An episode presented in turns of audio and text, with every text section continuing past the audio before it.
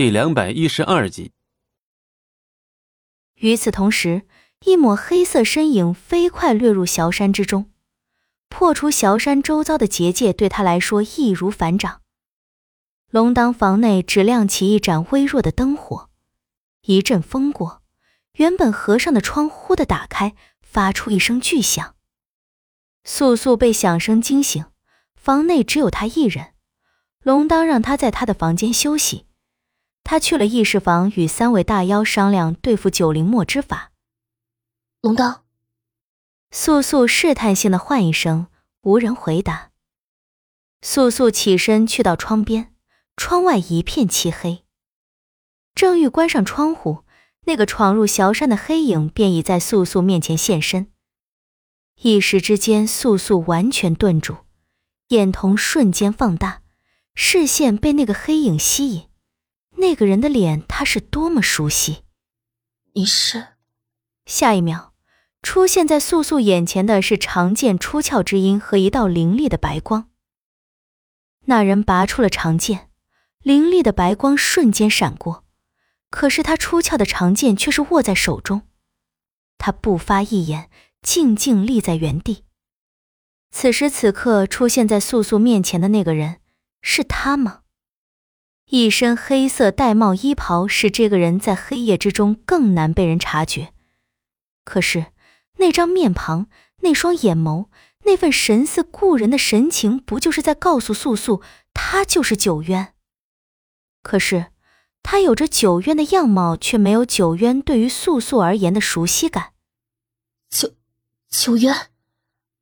素素希望面前的这个人是他牵挂了许久的九渊，可是他又不希望经年不见的九渊如今会是这副模样。他心中的九渊绝不会是这样。虽然这个黑衣男子未发一言，可他由内而外散发出的那种死亡的气息，足以让素素想要远远避开。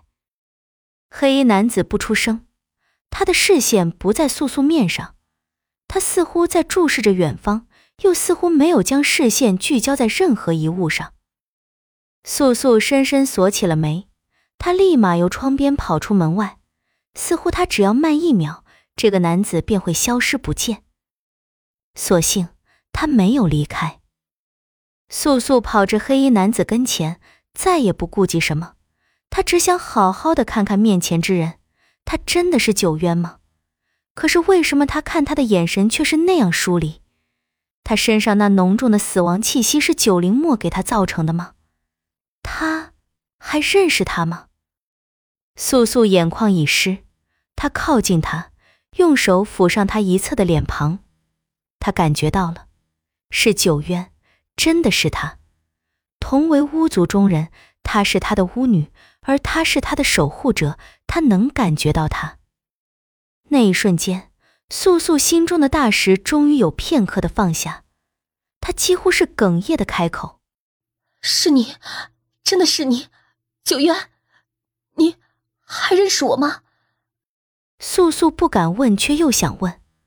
那么，一直在他身旁默默守护的九渊会作何回答？他还记得他吗？他会恨他吗？他会就此斩断与他的所有前尘瓜葛吗？素素不敢去想，可是她却想得到他的答案。黑衣男子依旧不做任何回答，亦没有看他。素素的心阵阵抽疼。这个人明明就是九渊，可是为什么他会变成这副模样？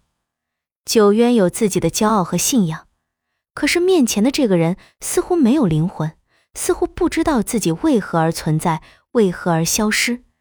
只是如傀儡一般被人操控着，周遭的环境有半响的沉默。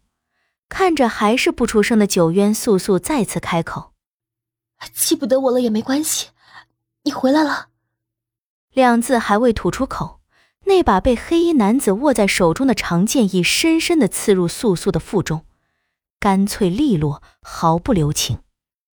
素素皱眉看着黑衣男子。那人却不带任何感情，吐出几字：“我是来杀你的。”那一瞬间，素素真的好疼，不是因为腹部受的那一剑，而是因为面前这个熟悉却又陌生的男子。素素知道的，九渊不会伤她半分，九渊甚至都可以牺牲性命去守护她，而这一剑却又是这样真真切切。本集播讲完毕，感谢您的收听，我们精彩继续。